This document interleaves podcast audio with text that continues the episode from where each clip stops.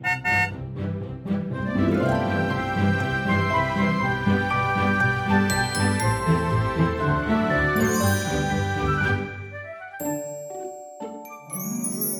欢迎一起跟着 JK 过一年，陪你找到真心想做的事。我是 Jerome，我是 Kevin，我是 Noel，Hello。Hello，Noel，欢迎 Noel 来到我们第四季的第二集。那我们这一季呢，都是在讲成长与蜕变，所以第二集呢，我们就要来聊一聊我们这三个人在二零二二这一年有哪些成长和蜕变。因为我们上次第一集的时候，我们有讲到说，其实这一季啊，我们很重要的是一个回顾的感觉，嗯、以及就是为了你明年就是是下一个轮回去做准备、做酝酿。所以我们要来盘整一下，说我们这个二零二二年呢，有做了哪些。事有哪些新的体验？因为从我们第一季的时候，我们就请大家就是去思考、去想想看，说你有哪些呃梦想，或者是你有什么样你今年想要去创造、想要去落实的事情。那我想到了第四季，也差不多该落实的都落实了，然后有该努力的也努力了。那我们现在就来盘点一下，好，这一年你所做的这一些新的尝试，你自己觉得怎么样？然后接下来你觉得，诶，下一步该怎么走？所以，呃，这一集其实我们也有做了一些架构，做了一些架构是方便大家可以去回顾你的这一年。好，所以我们今今天就从呃，Noel，然后我还有 Kevin，我们各自来聊聊看这一年里面呢，就这三个方面，我们去思考说。回顾说，我们这一年到底有什么样的一些呃，算是反思。嗯嗯嗯。诶，我先来讲一下说，当然这个是这一集最后面的小练习，我们就是会放这三题，去方便大家有个架构去回顾。第一个就是你可以去试着去回想一下，就是这一年里面，二零二二年里面呢、啊，有没有哪一件事情是让你的情绪最强烈的？我们从情感或情绪的这个面向去找到一些线索，它可以是一个开心的感觉，或者是生气的感觉，或者是一个恐惧的感觉，都可以。就是你去回想你这一年里面有没有哪一个 moment 或哪一件事情，你在经历的时候，其实你有一个很强烈的情绪。那第二个面向呢，就是那你这一年有没有呃一些什么新的尝试或新的体验？因为我们在第一季的时候，我们就讲到说，你可以思考看看这一年里面你有没有想要成为一个怎样的自己嘛？那为了想要成为的那个自己，你应该会有一些行动，有一些努力。好，那这个是第二个你可以思考的面向。那第三个就是前面这两个呢，不管是情绪最强烈的事，或者是你去尝试了哪些新的体验，我们去思考看看说，在这个过程中，你有得到了什么样的成长？当然，不见得一定会成功或如你所愿，但是我相信那个过程里面，你一定会有所获得，一定会有所收获。当然，我觉得这个以上啊，就是一个方便大家。如果你不知道如何去回顾一年的时候，你可以参考一下。所以，如果你觉得对于刚才 Jerome 说的这三点有感觉的话，那你待会听我们三个人在分享各自的一些回顾的时候，你也可以透过我们的分享去刺激一下你自己，去回想一下，在这三个的体悟下面，你会不会有一些自己的想法？但是，当然，这个我们绝对不是觉得这三个就是一个一定要做的做法，它只是一个参考。所以，如果你突然想起二零二二，然后你突然就是有一个很明确的想法出来，哎，对这个事情我就是最有印象的话，也是可以的。所以我觉得就是用自己好玩的感觉，反正就是二零二二让你最有印象深刻的东西，其实就可以了。所以我们就从 Noel 先开始哦，因为其实 Noel 上一次我们在聊天的时候，我们也有讲到说，其实二零二二年这一年啊，其实是一个要有所行动的一年嘛。嗯。那我相信你这一年里面，你也做了很多新的尝试。嗯。那你要不要来讲看看你？总结你这一年，你觉得你最大的一个成长，或者是你的蜕变在哪里？我想是一些我以前觉得哎好难的，或是觉得嗯自己可能没办法做到的事情，都好像一一在这一年去做到了。就是比方说，之前有一直想在想，就是可以放一些线上的课程去放在自己的网页上面去。卖这样子也慢慢的真的做出来，然后跟不同的人的合作，还有就是自己画画哪方面，因为其中一个在年初的时候，我许下一个欲望，就是希望我可以把艺术我懂的东西跟我灵性层面我懂的东西能够结合起来，所以就有灵魂点彩这件事情。然后那时候会觉得，哎，刚开始的时候，因为很久没有画，所以会觉得，哎，可能画一两个月没订单就可以收起来吧。然后结果就是一直画到现在这样子。所以你是说你是从二零二二年的几月开始做这个灵魂点彩？哦，应该是三月左右。哦，那那到目前为止，你总共销售出几幅了？好像大概近七十张画。哇，那那所以你是有限量，说每个月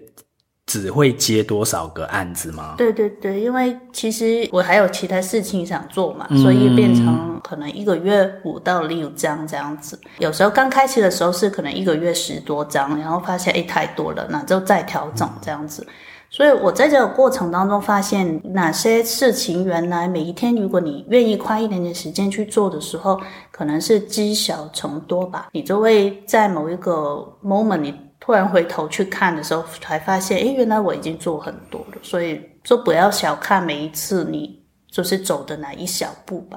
就是你那个时候要开始画这个灵魂点彩的时候，就是你对这件事情很有回应，但是其实你不会去假设说我一定要把它做、嗯、做得很好，或者是我的期待的结果一定要卖多少张。嗯、你只是说，OK，我有回应，然后我喜欢这个事情，让我心情好，然后你就去做。嗯，然后就发展出来。对，因为我我那时候带着的想法是尽可能把艺术层面我懂的东西，跟我灵性层面的东西能够结合起来，成为一张可以让人看到自己力量的东西。那那时候不知道用什么方法，但是我记得的是那时候好像是在二月到三月左右的时间，有一次我在静心的时候，就突然有感觉，哎，我可以这样子做，哎，那就开始动手做起来。因为二零二二年对我来说是一个实践实实践嘛，对，实践实践的一年，就是实现梦想的一年，嗯。所以有什么我心底里想做的事情，我都尽量给自己空间去尝试吧。嗯哼，那除了这个灵魂点彩之外，你说你还有尝试，就是跟不同的人合作一起开课。嗯，就是有有尝试跟灵魂事务所的 Jessica 有不同的合作，包括我们最近在做的魔法油这样子，对我来说都是一个蛮新鲜的事情，因为你跟不同的人合作，代表的是你要用不同的方式去沟通，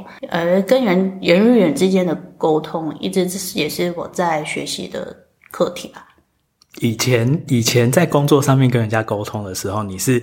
嗯是会觉得，比如说跟人沟通是一件很吃力的事情，或者是会不容易吗？嗯，因为那时候你毕竟有一个岗位，就是你是比较高级的，你就可以命令他。哦、其实基本上是不是的沟通，就是跟人家不是等于说不是平行的沟通，对，比较是就是一个是有甲方乙方的那种沟通。对，没错。所以对我来说，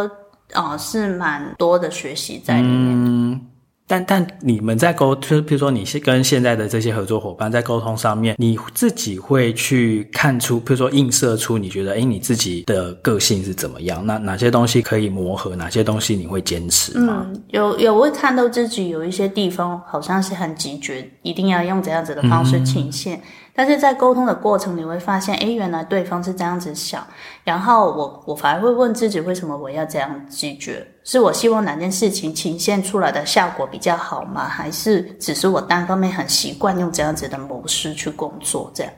那区分出来之后，你就会发现有一些拒绝。是可以慢慢放下，然后打开更多的空间，让你跟你的伙伴可以一起去共同创作一些更好玩的事情吧。嗯，因为像你刚才讲到那个灵魂点彩嘛，我就印象非常深刻。因为每次看你画那个就是灵魂点彩的时候，你真的是真的很开心的在做那件事情，嗯、而且也开始在，因为一开始我们。二零二一年，我跟 Kevin 在录那个 JK Podcast 的时候，我们的那个录音室其实就是你现在的那个工作室。然后那个地方其实以前很空旷哦，几乎没有摆什么东西。但是现在几乎已经堆满了你的颜料，还有一些就是你要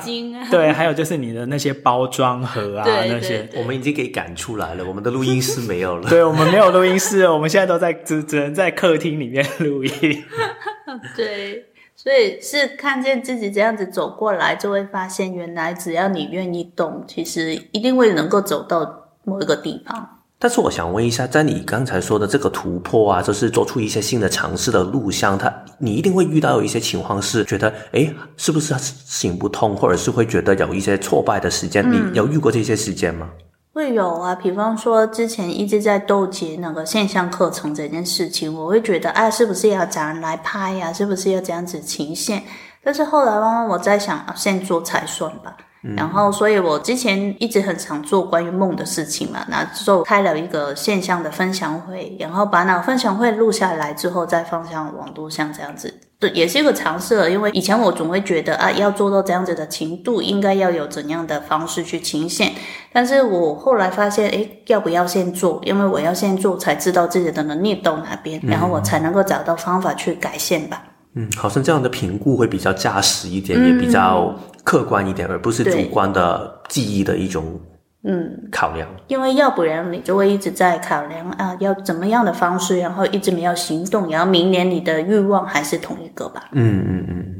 你之前也有开一些线下的课程，对不对？嗯，对。你觉得你在面对人这件事情上面，是原本就是可以非常自在的吗？还是说你也觉得说你也经过了一些呃心路历程？啊，对，我我我以前是非常不喜欢面对镜头的，嗯，所以也就是很少拍照，然后很想。把我的念录录出来，嗯、这样子。那你后来是怎么样克服这一关？怎么会想说哦？因为你后来还有直播，哎，对，直播的时候其实就是面对镜头，然后一个人在那边一直讲、一直讲、一直讲。对，直播我真的完全不行。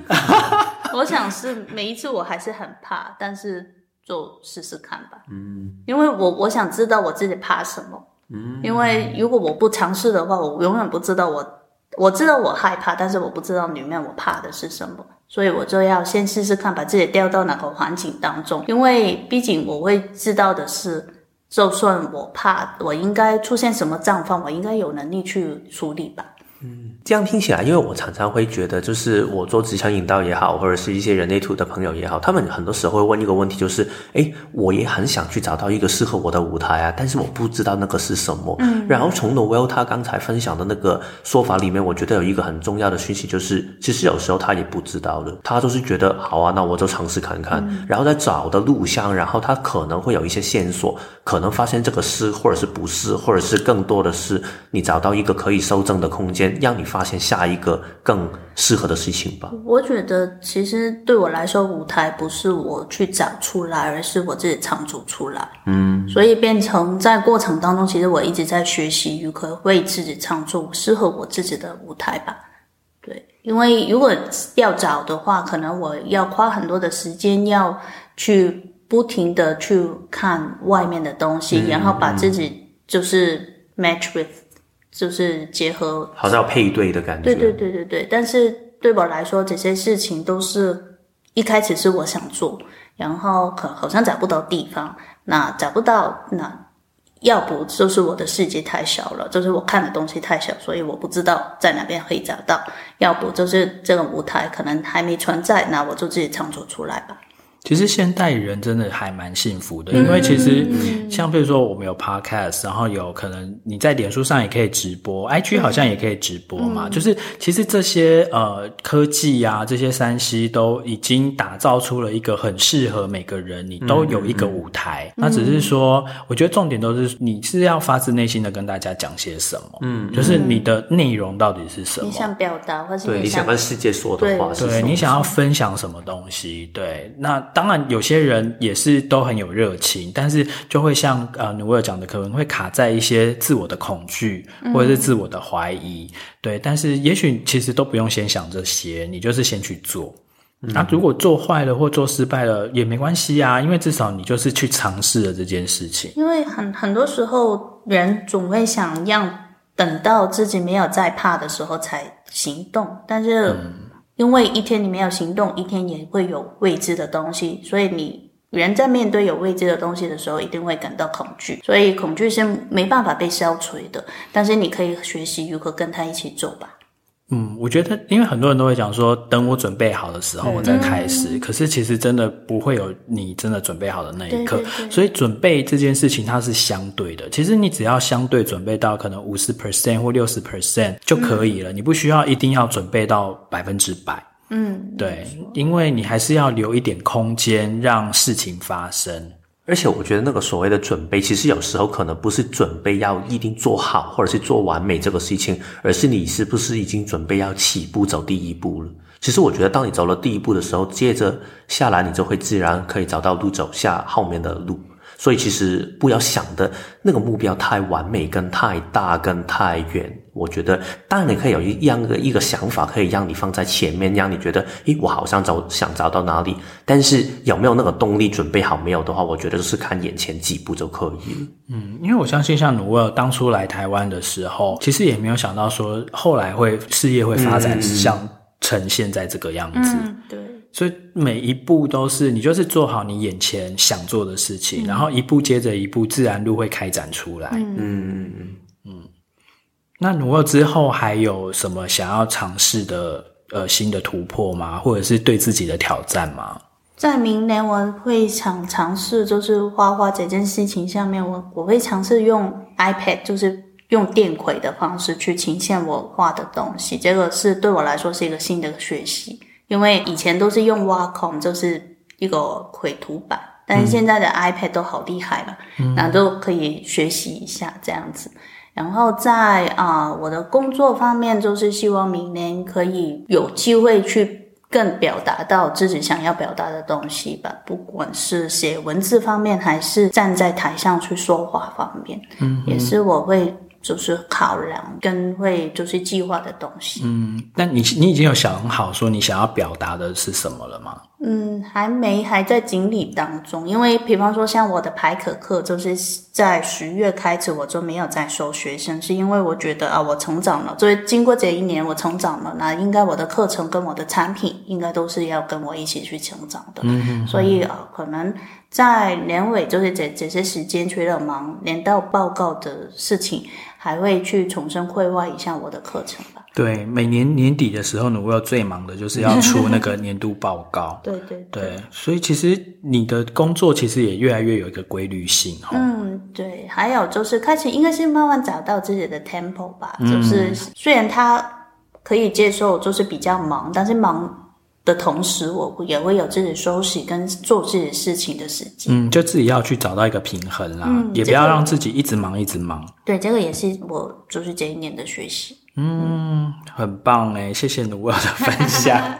那努尔之，我们今天这一集到后面的时候，努尔一样会有一个抽牌的环节哦，会帮我们来抽牌。好，那接下来呢，我们要来请问 Kevin，Kevin 的二零二二年，你有没有什么呃回顾，或者是一些成长跟蜕变？其实对我来说，我觉得我自己最大的一个回顾啦，就是我之前我跟 Jerome 在整理我们这一期想分享的内容的时候，我好像想找到一个事。件可以很代表性的，但是我觉得好像没有一个特别，我觉得非常明确，好像每一个我都觉得很好的事情，因为我觉得这一年我体验的东西真的非常的多，诶，无论是工作上面的，还是工作以外，就是生活上面的东西，我觉得也有不小的体验。嗯，那你要不要先举几个？比如说你有哪一些新的体验？或者是你先新去做了什么新奇的事？因为其实我从你的 IG 一天到晚都看到你去哪里玩，去哪里吃什么东西，然后又去山上搬砖头，什么就是去参加，然后又去划那个那是什么船，什么桨啊？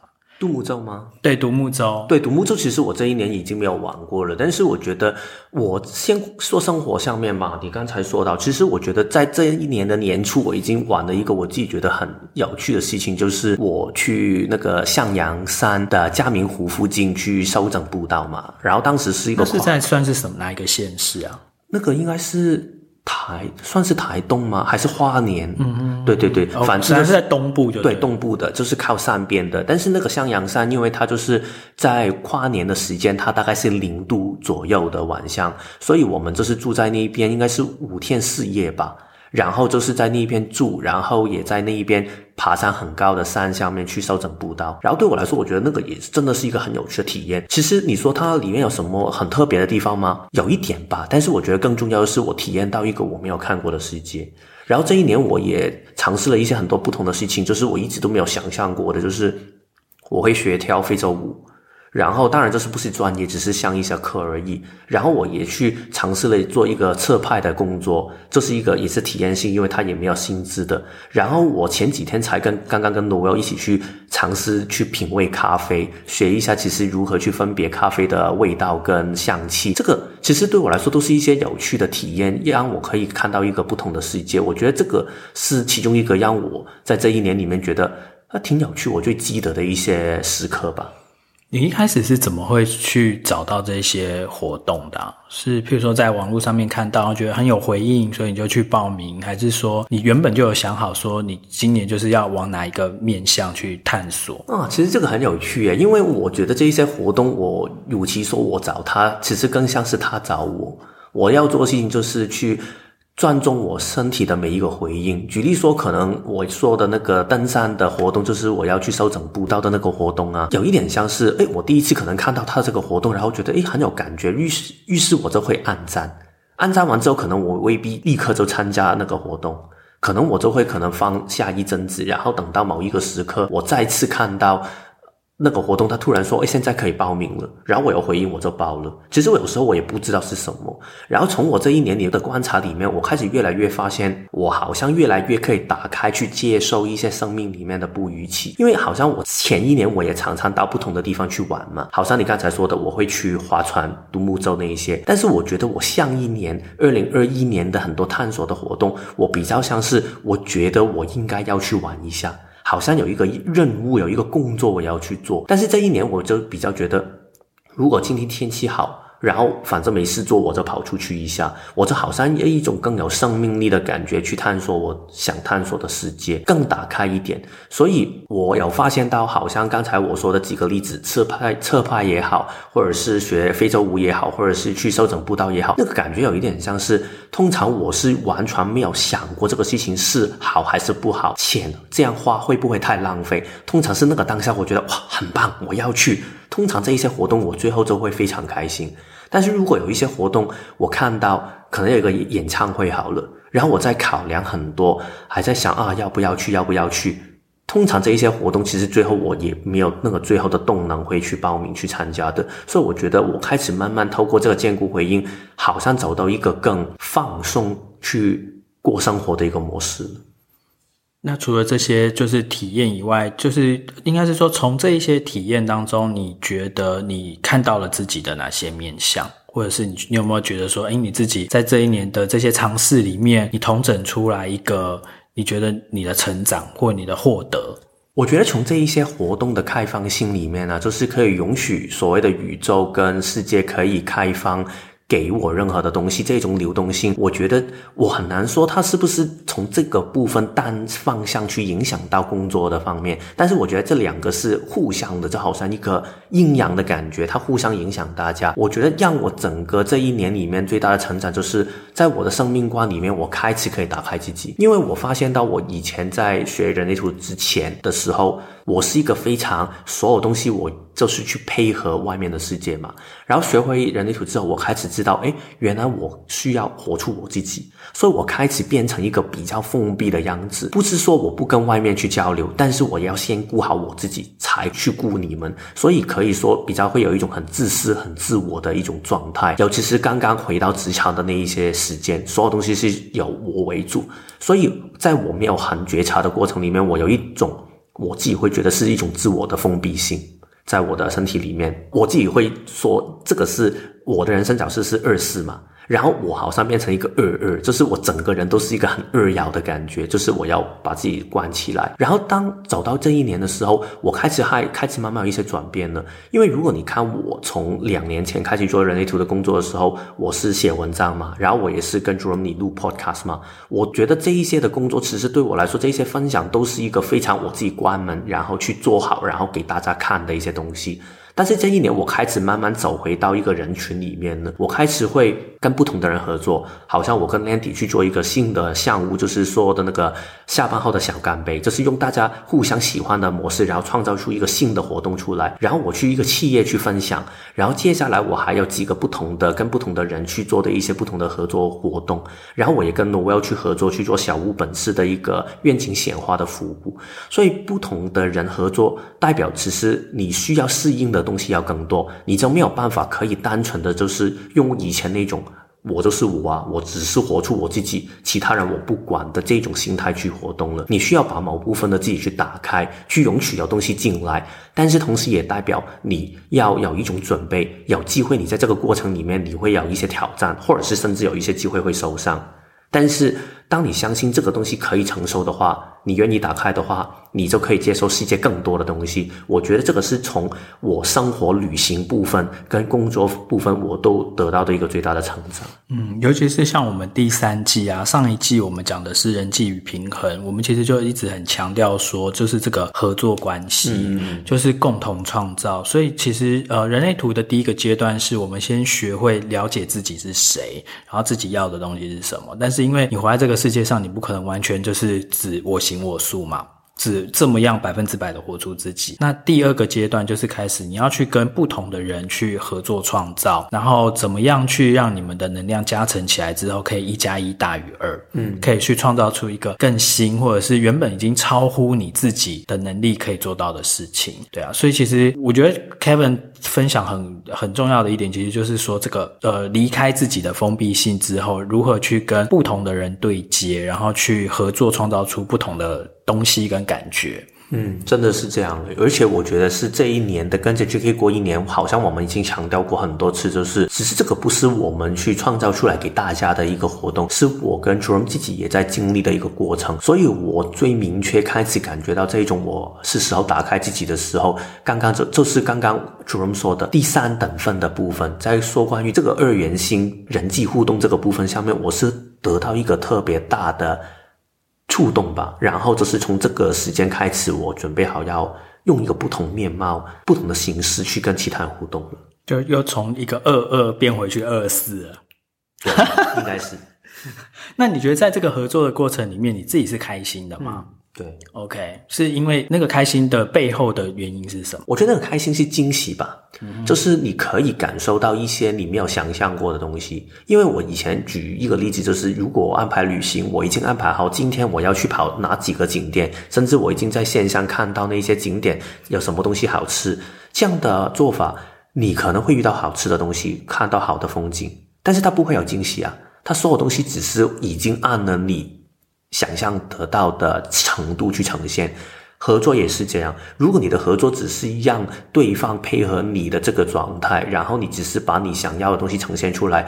对，你可以做到你想呈现的样子，但是它最后只可以成为你想想呈现的样子。但是如果你把你的心态变成是你现在是开放的，你是流动的，你是跟其他人一起共同创造的话，代表它会出现一些你没有办法想象的东西。回去旅行的例子就是。举例说，我现在想去基隆去走走，但是你可能去基隆的过程里面，你突然有一种感觉，然后你就跑到去山边去看一个风景，这个风景是你没有知，你根本不知道这个景点的，然后你就会看到一些出乎预预期的一些事情。然后合作也是这样，你允许某一个部分的你有一些东西，我准备了要说，但是我今天不说。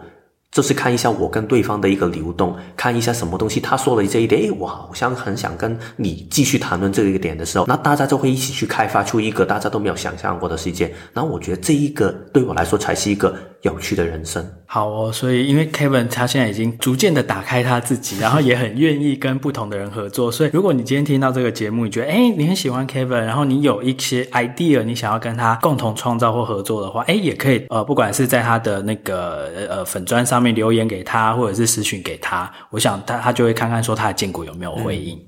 真的，嗯，好，那最后就是讲到我了。所以你呢？你自己觉得在这一年里面，你有什么样的东西是特别有感觉、情绪特别强烈也好，或者是你觉得，诶，好像有一些新的尝试是我没有想象过的？其实我前几集我有分享过，就是这一年啊，其实我我后来回想，我觉得我很多的议题都是跟身体健康有关的，因为包含就是如果讲到说回想这一年里面我情绪最强烈的一件事情的话，就是前一阵子我去动。了一个植牙手术嘛，那因为我是一个从小就非常害怕看牙医的人，那今年为什么会去做这个事情？我觉得有些事情就是它就是顺顺的就会发生，因为我原本也没有想到说我会去做这个植牙手术，只是因为我前一阵子就是大概一两个月前吧，我有一天就是反正就是蛀牙，然后牙齿很痛。那我以前都是我会很逃避去看牙医，所以能忍则忍。可是后来就是忍到真的很痛的时候，我只好去看牙医。然后看完牙医之后呢，他就不止。帮我治疗了那一颗蛀牙，他还就是做了很多什么那种断层扫描的那些什么，就是全口腔的检查，干嘛干嘛。然后后来就发现说，哦，其实我有一颗缺牙，一直都没有补。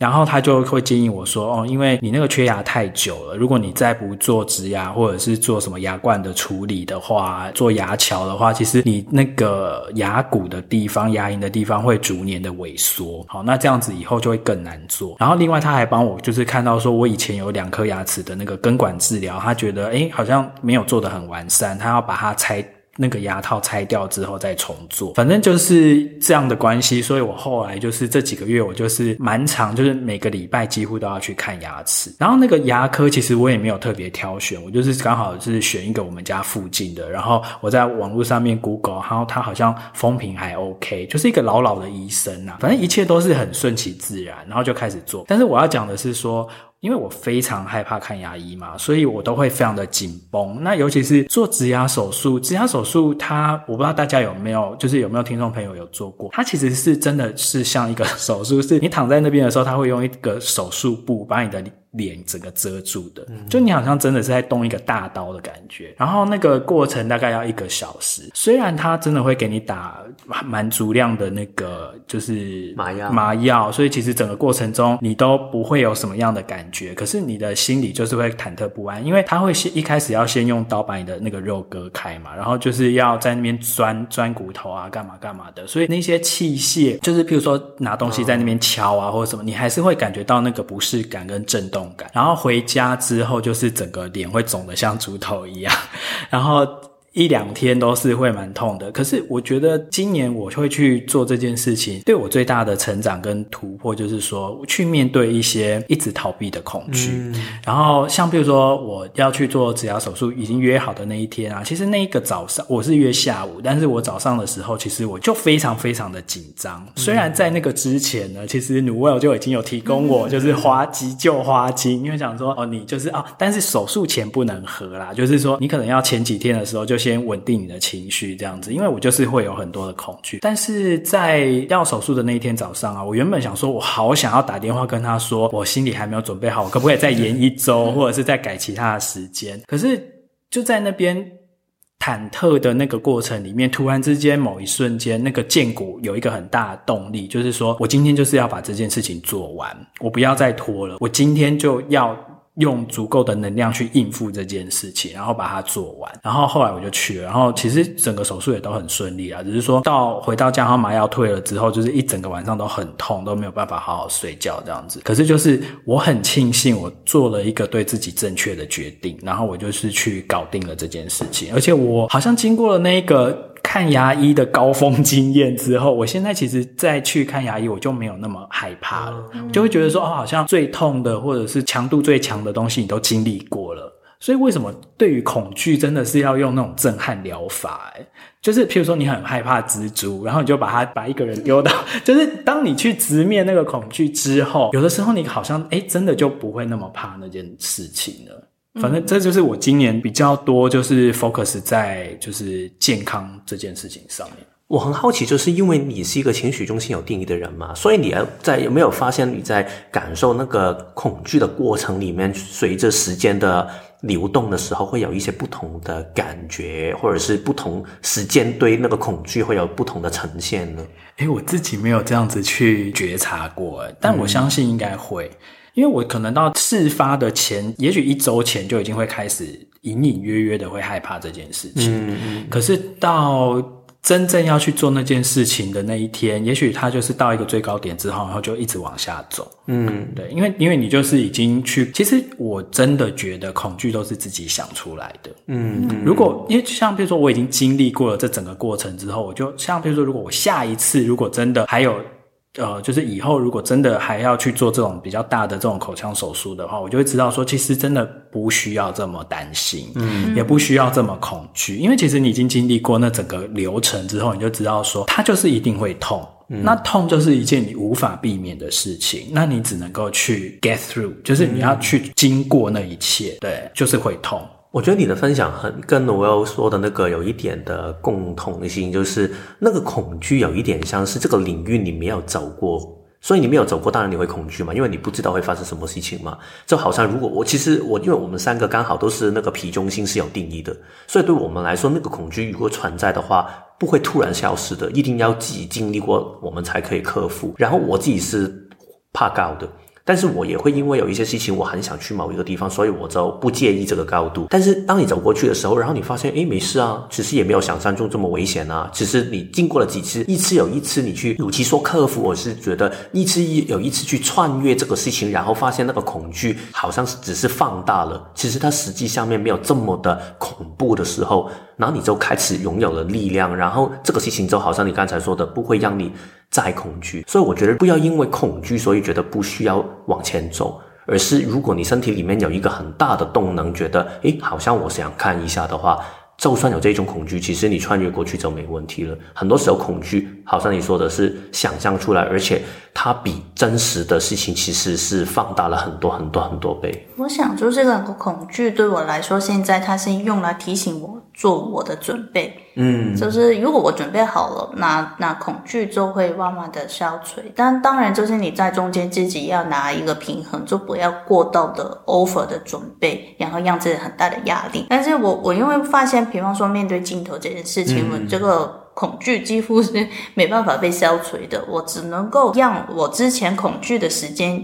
随着每一次的尝试越来越缩短。比方说，以前我可能知道五天之后我会有直播，五天之前我已经开始在怕了，然后在担心。但是可能现在慢慢是三天两天，可能啊一个小时，可能就还 OK 这样子。嗯，就是它会随着你的成长而改变吧。嗯，我我觉得是，而且真的就像 Kevin 讲的，你真的就是要去，有点像是一个 immersion，就是你要经历过，你真的要浸泡在那个事件里面走完之后，你才会知道说，哦，也许我。自己把那个恐惧放大了很多倍。嗯，其实当然还是有恐惧的成分，就像如果讲的，你现在在直播的时候，你还是会紧张，还是会恐惧。那像我的话，我每一次进牙科的时候，我还是会有恐惧。但是你会知道说，哦，至少那个恐惧它的那个值，就是恐惧值，没有像以前，比如说都是一万或者是什么一千，现在可能就是回归到，可能就是七十八十，就是你大概心里会比较有个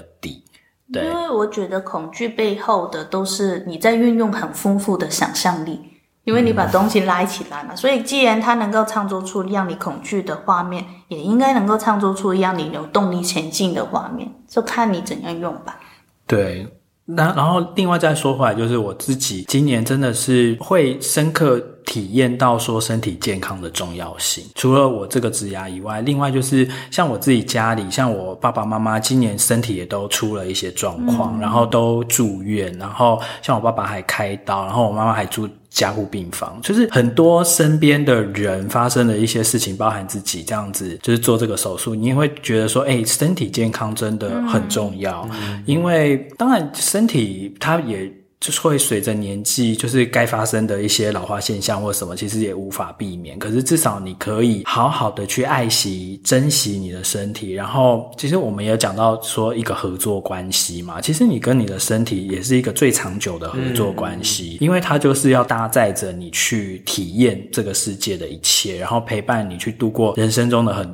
每一个时刻。所以我觉得，其实也可以回头，就是你跟你自己身体的合作关系怎么样？你有没有在意它？啊，你有没有去维修它，或者是把它养好？我觉得这个其实也，我我反正我今年我觉得我比较多的体验，其实都是在身体层面。你刚刚说这个东西，我想到一个我自己觉得有趣的点呢，因为我记得你年初的时候不是已经有想说过，就是啊，你要去做健身，因为你害怕就是可能。自己就是可能之后你的身体会不好，所以先做出准备嘛。然后我在想，刚才听你后面的版本，就是你说的已经不是你害怕自己身体变糟糕，所以你要好好的顾健康，而是你可以感受到健康好的好处更多。因为我在想，就是我们常常说人类图里面九大能量中心里面啊，它有四个是是电池嘛，就是动能比较充沛的。但是恐惧其实它是皮中心，没有它没有动能的。所以换句话来说，其实我们对很多事情的恐惧是没有办法有效推动我。我们可以一直往前走的，反而是刚才好像 Jerome 那种，哎，我好像有一个想法，我觉得这样很好啊，很满足啊。如果身体健康，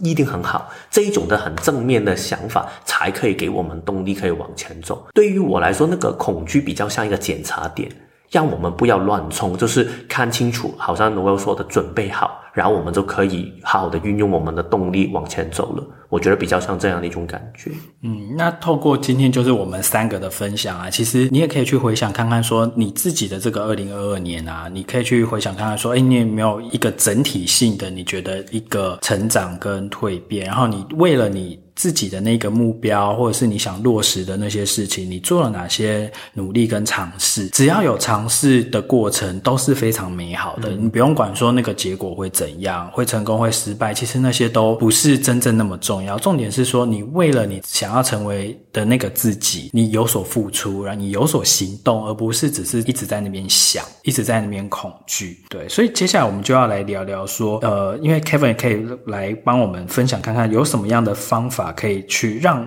我们在呃每一年里面做一个年度的回顾，因为你有你自己的一个习惯的一个方式。对对，我觉得其实与其说是我习惯的方式啊，因为这个只是代表我嘛，我觉得比较像是好像我们刚才三哥也说了很多的这一些我们的过去这一年发生的事情，我觉得比较像是归纳一个大概的架构跟脉络，让大家比较容易可以知道。你如何想到？因为我觉得很多人去回顾下一年，其实我觉得应该大部分人他没有回顾的习惯，他们很多时候就是，诶，下一年呢，我就去展望下一年，但是你没有回顾，就好像我们在职场也常常这样嘛。我们觉得我们现在要找一份新的工作了，但是你没有回顾过去这一份里面你学到了什么。回顾为什么这么重要？是因为你要透过回顾，你才可以看得清楚你喜欢跟不喜欢。擅长跟不擅长的是什么，也可以跟看清楚下一步你想走的路是什么样的样子。如果不是的话，你根本没有成长过的话，那你走的路可能也会一模一样的，你就没有突破了，你没有成长的。所以我自己觉得，刚才我跟 Jerome 跟 Noel 说的这一些的二零二二，你听到好像说的很整体。如果你觉得，第一当下你没有这样的一种想法，其实是很正常的，因为我们刚才已经是笑话过后才跟大家分享嘛。我自己的习惯是，我通常第一步会做的事情就是做一个最简单的、非常用文书处理的状态，就是把你这一年发生过的一些大小事情，你都把它列出来，最好是把日期也写出来，因为这个状态是可以把你就是回忆一下过往这一年发生什么事情。如何去回忆呢？如果你要拍照的话，你也可以把。你的照片看一下，然后什么样的一个照片，让你觉得，哎，啊，这个。原来是这一年发生的，那我可以把它记下来，有一点像那些新闻的二零二二年回顾，其实差不多的一个样子。你先把它记录下来，然后在这个记录的过程里面呢，你可以去看一下有什么事情是你一开始年初的时候你有想过要做，然后现在做到了；有一些什么事情是你想过要做，但是今年最后没有做到的；有什么事情是你没有想过要做，但是这一年反而做到了。其实这个不是代表你要去评分自己做得好还是不好，而是你。好好的去整理，看清楚，其实这一年你经历过一些什么东西，有什么东西是你觉得，咦，好像有点可惜哦，因为你没有做到原本的想法，这个就可以带来一个成长的过程。我自己的习惯呢，开启做这一个这样的整理的做法是，好像是刚开始学人类图的时候吧，因为我很想看一下，其实流年对我的影响，所以我就把这一些时间从我。算是出生吧，或者是长大之后的时间都写下来，因为你写下来的时候，你把它记录下来，然后你一年记录下来，可能过几年的时候，你再去收整一下，去整理一下，去把一些重点的把它去 highlight 出来，去记录下来，就是说，呃，这个是重要的事件的话，当你之后过了几年之后，你重新回看的时候，你会看得更清楚，你整个生命好像在发生什么样的一个故事。我觉得这个对我来说是一个挺有趣的实验跟一个觉察的过程。你是说你会开始回溯到，譬如说，呃，十七岁的那一年，嗯、然后有哪些重大事件，然后十八岁的那一年有哪些重大事件，这样？对对对对对，嗯、甚至我会把月份写下来，然后当然就是可能久一点，可能十七八岁的时候那些事件你就可能模糊一点，可能你记记得重要的几个事情嘛，但是你尽量可以记下就记下，就好像一个记录的做法。然后呢，如果你有兴趣的话，你懂得看人类图的话，就可以看一下，哎，那个时间会不会有一些星星、月亮、太阳带来一些影响？但是如果没有的话，你就算记下这些时间，可能你会发现，哎，好像每一年的某一个月份，我特别会多一些这样的转变发生哦。那你就可以多了解一下自己。我觉得至少是对自己的生命的过程有一点的记录，跟有一些的回顾，然后以这个作为基础，再去看一下。在记录下来的这一些活动里面，或者是这些事大事情里面，有没有一些是特别重大的？然后在这个重大事情下面得到一些什么成长，我觉得就可以做到一个回顾的过程了。嗯，这个其实是还蛮有一个架构的一个蛮有系统的一个方式。嗯，那你从你自己的这个逐年的这个回顾里面，你有找到什么脉络吗？其实我是发现，因为我自己的生日是四月的部分嘛，然后我真的是看到，我好像在每一年的年底的时候开始会酝酿一些转变，但是真的到了差不多四到六月的这个时间，我会发生一些特别大的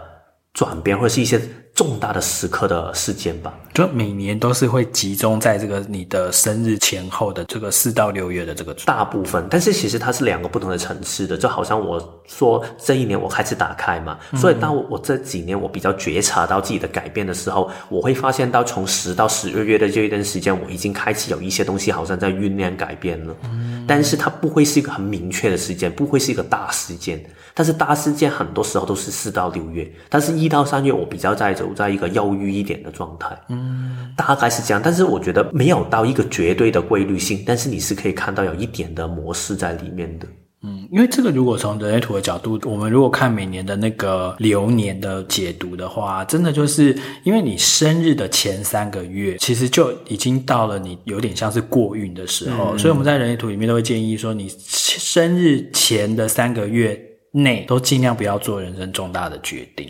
对，因为从你生日的那个时刻开始，才是真的，就是你讲的说，你可能会人生会发生一些改变，而且你可能突然之间对什么东西有回应，或者是你特别有什么动能想要去做什么事。那之前的时候，就是有一点前三个月是有点乱流期，嗯，你可能有一些想法或有一些刺激，但是那个时候也许不是最好的行动的 moment。嗯，对，所以这个像我自己的话，其实我是有用一些 app，是你可以就是有点像是日记那样，可是日记我不会写的很细，我可能就是每个月里面我只会挑一两件我觉得诶非常重大的事件，然后我把它记录下来，然后就是附一些照片这样子，然后这样子以便我到每年年尾的时候，其实我因为很多事情，尤其是我是一个蛮容易失忆的人，嗯，就是我记性没那么好，可是我可以借由这一些整理，或者是借由这些记录，我可以再去回想。或者是去回忆起哦，原来这个世界，然后时间如果越越拉长，你每一年你就容易去看到说，你在某几个月份的时候，似乎好像就是事情特别多，嗯，或者是运气特别好，或者是什么重要的事情都会集中在那边发生之类的。我觉得大家可以试试看啊，但也不是说唯有这个方法。而已，这样。嗯、那我问你会不会有一些方法是会协助自己，就是可以回顾，哎，这一年发生什么事情？还是你主要是靠自己的印象跟记忆？嗯，我很多时候会从，因为我一直有帮自己解梦，所以我会从记录梦的过程当中，或跟自己解梦的那个笔记当中，看见自己的成长。因为我觉得东西可能都是，就是我日常在做的，它只是一个展现我潜意识的其中一个方法嘛。所以变成真正的改变跟哪个成长，应该是在我底下的。所以结果就是我会重新观察一次我的梦的那个记录，然后也会看得出自己在某方面的成长。所以感觉像是你偶尔就是可能你一现在想看一下自己。刚刚发生了什么事情？这一段时间你就会翻一下自己梦的笔记去看一下了，嗯、就没有一个特定的时间，是不是啊？现在年底了，我要回顾这样的。啊、呃，我还有就是，我也也会就是在写日记的方式，嗯、我会把自己的字数限在五十字这样子。嗯，因为如果哪件事情，我我一整天发生很多事情嘛，然后如果我只有五十个字，我都愿意把它记下来的，那应该是蛮重要的。在哪一天？所以啊，就有这样子的记录，可能一一来就是不会让那些日记变成压力嘛。嗯。然后二来就是可以从这样子的短短的一些文字当中，我看见，诶，原来当年就是这一年的今天，跟去年的今天，可能我在苦恼的都是差不多的事情，这样子，嗯，也会有这样子的对比。但是可能在年尾的时候，通常我也会就是找一天去整理一下我自己，因为这这一年我。跟以前有不一样的是，我每一年也真的好好认真的做许愿的动作，就是每每一个月我会写下我有一些什么东西想显化，然后每一个满月的时候我会回顾整理，所以这个动作其实每个月也在做，变成之后都可能年尾的时候，大概应该是下一个月吧，我就可以把全部我写下的欲望拿出来，然后再去感觉一下我明年想怎样做吧。嗯，你你都是怎么自己解梦啊？比如说你写梦的那个，你你会怎么去记录啊？呃，因为记梦真的是需要练习的，嗯，因为它会运用到你回想的能力，还有就是你如何去了解你自己内在的语言。但是最简单来说，就是梦中出现的东西，其实都是一些符号的代表，它不见得，比方说你梦到我，就真的是我，更有可能的是我给你的感觉。然后在哪个潜意识，在哪个空间当中，他需要用这样子的方式去表达，所以我就出来这样子。所以其实，在解梦的过程当中，也是透过多问自己，这虽然当中有一些技巧了，但是你可以去多问自己，就是这个东西给你的是什么样的感觉，从这边入手去开始帮自己拆解一些梦吧。因为潜意识它没有一个逻辑。意思是说，它所有东西都可以被放进来的，所以有时候你会觉得，诶，为什么梦都怪怪的东西？所以我觉得解梦也是一个蛮好玩的过程。嗯，那你现在可已经有能力帮别人解梦吗？呃，有啊，因为我的天使牌可课里面就是有一个部分就是讲梦的，因为我觉得解梦跟解读牌卡都是蛮相近的东西，所以如果大家对解梦有兴趣，我的网页上面有一个梦的现象分享会。可以去听一下，就大概会知道其实解梦有什么入门的方法。嗯嗯嗯，是几月的时候啊？它是它是线上的，就是已经在我录起来，然后放上去，所以你就可以就是自己看这样子。嗯嗯，就是自己看影片这样子。嗯，然后我们到时候也会把那个连接可以放在下面，如果大家对这个题目有兴趣的话，也可以欢迎去听、嗯、看一下。嗯，对对对。好，那接下来我们就要进入到努威尔来帮我们抽牌喽。好啊。我们今天呢会比较特别，因为我们一组会抽两张牌，嗯，一张是指导灵给你的今年的总结。然后另外一张是你明年的方向，指导灵给你指引出一些明年的方向，所以是两张牌。那一共是三组，好，每一组都是有两张牌。那你只要心里面先去想说你要第一组、第二组还是第三组，这样就可以了。因为我们今天用的牌卡呢，就是两副，嗯，一副就是天使牌卡，然后一副就是智慧神谕卡，嗯，好，天天使牌卡我们看的是今年的总结，然后智慧。神谕卡呢，我们是看指导灵给你明年的一个方向。好，那你现在先选哦，第一或第二或第三。选好了的话，因为努威尔现在现场帮我们抽牌。那选好了的话，我们就先来看第一组的朋友。好，第一组的。好，所以这是二零二二年的总结，它就是 Art Angel Haniel 哈。那 Haniel 是一个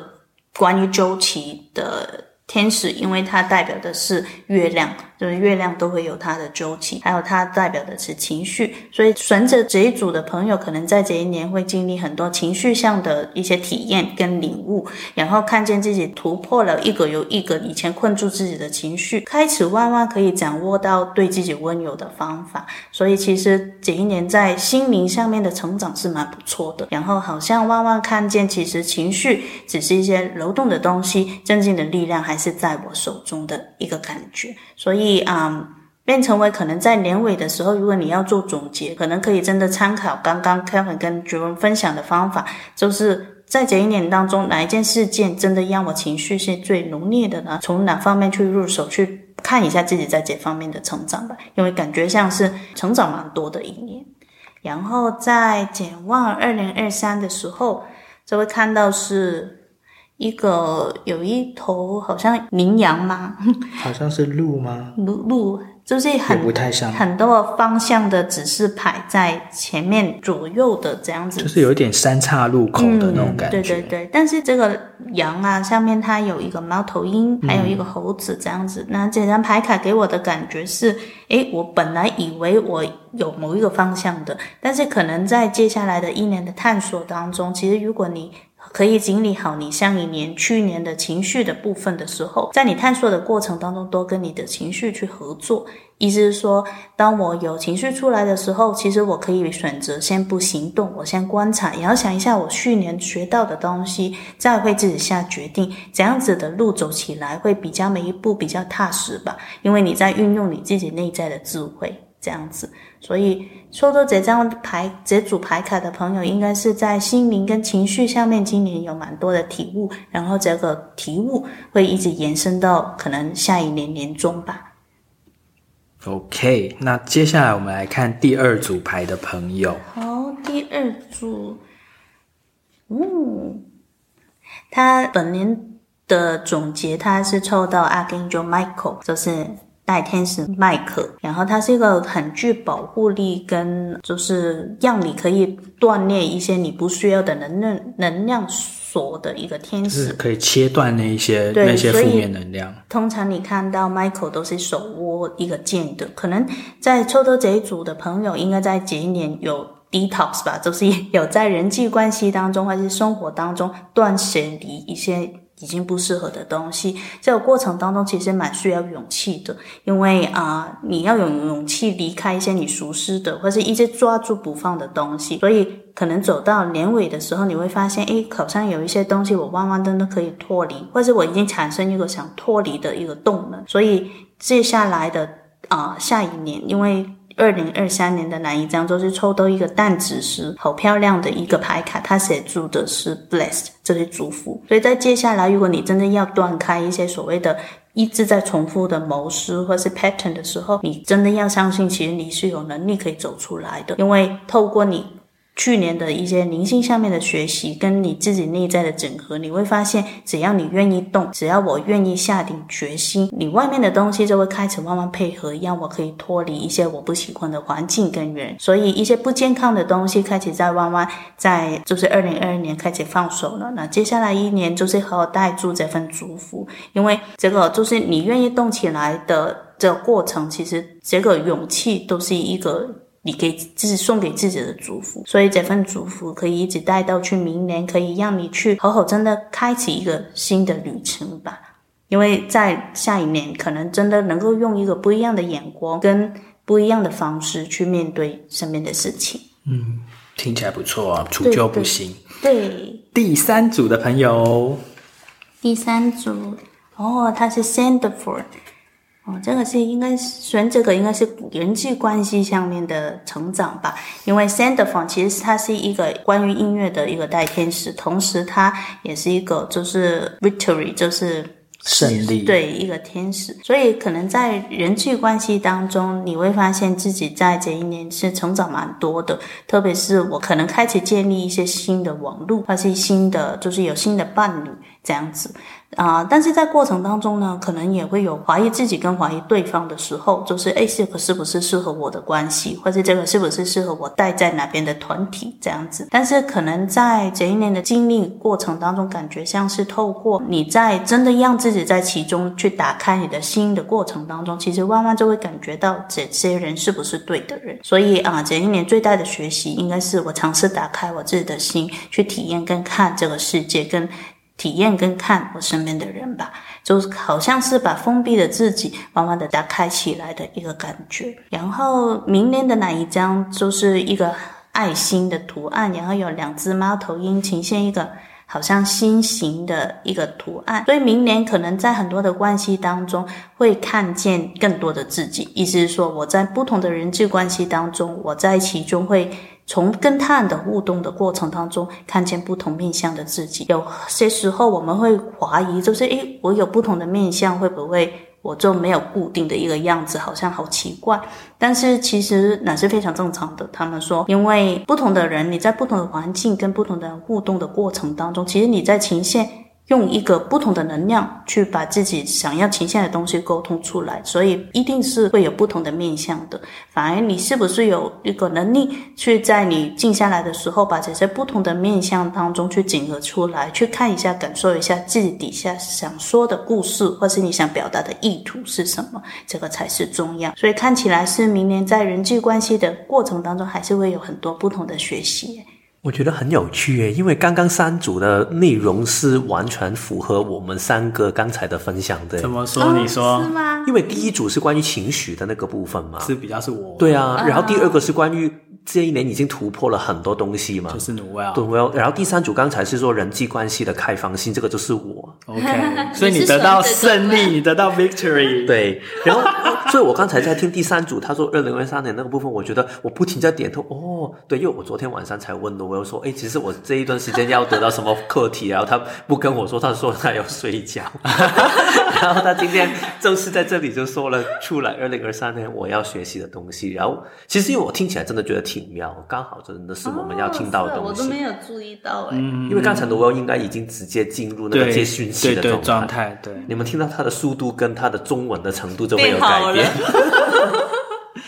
好哦，那谢谢各位今天的收听。那希望我们的这个分享啊，其实也是可以给大家有一点点小小的启发，跟去透过这个三个问题的这个架构，你也去回顾跟审视一下，说，诶，那你自己的这个二零二二年过得怎么样？那有没有哪一些突破，或者是哪些做了哪一些新的体验，或者是有什么情绪最强烈的时刻，在那个当中，你又突破了哪些自己的一些恐惧？那希望大家回顾之后啊，都觉得自己二零二二年是收获满满。满的一年，嗯，因为其实这个当下不用太急，觉得一定要想到下一年只要怎么去开始，因为现在在才在回顾的过程里面。如果大家回到我们回到第一季的内容，就是你慢慢等到。春天就是第一季的时间，才慢慢去让这个能量酝酿出来，还是可以的。但是现在你回顾好的话呢，你之后做这个步调的时候，你就会更清楚自己想要的是什么了。嗯，因为像刚才 Kevin 举的例，就是以职场的例子，就是你每次要换工作的时候，其实你也要去回顾说，诶，那我在这一个职场，或者是我这几年或者现阶段的这个职位上面，我回顾一下，呃，我学到了些什么，我有什么成长，然后哪些东西是我喜欢的。哪些我不喜欢，哪些是我适合的，我不适合的，我擅长的，我不擅长的。做过了这个回顾之后，你才会更清晰的进入到下一次的职场。嗯、所以，所以其实这个回顾的价值就在这边。嗯、对对对。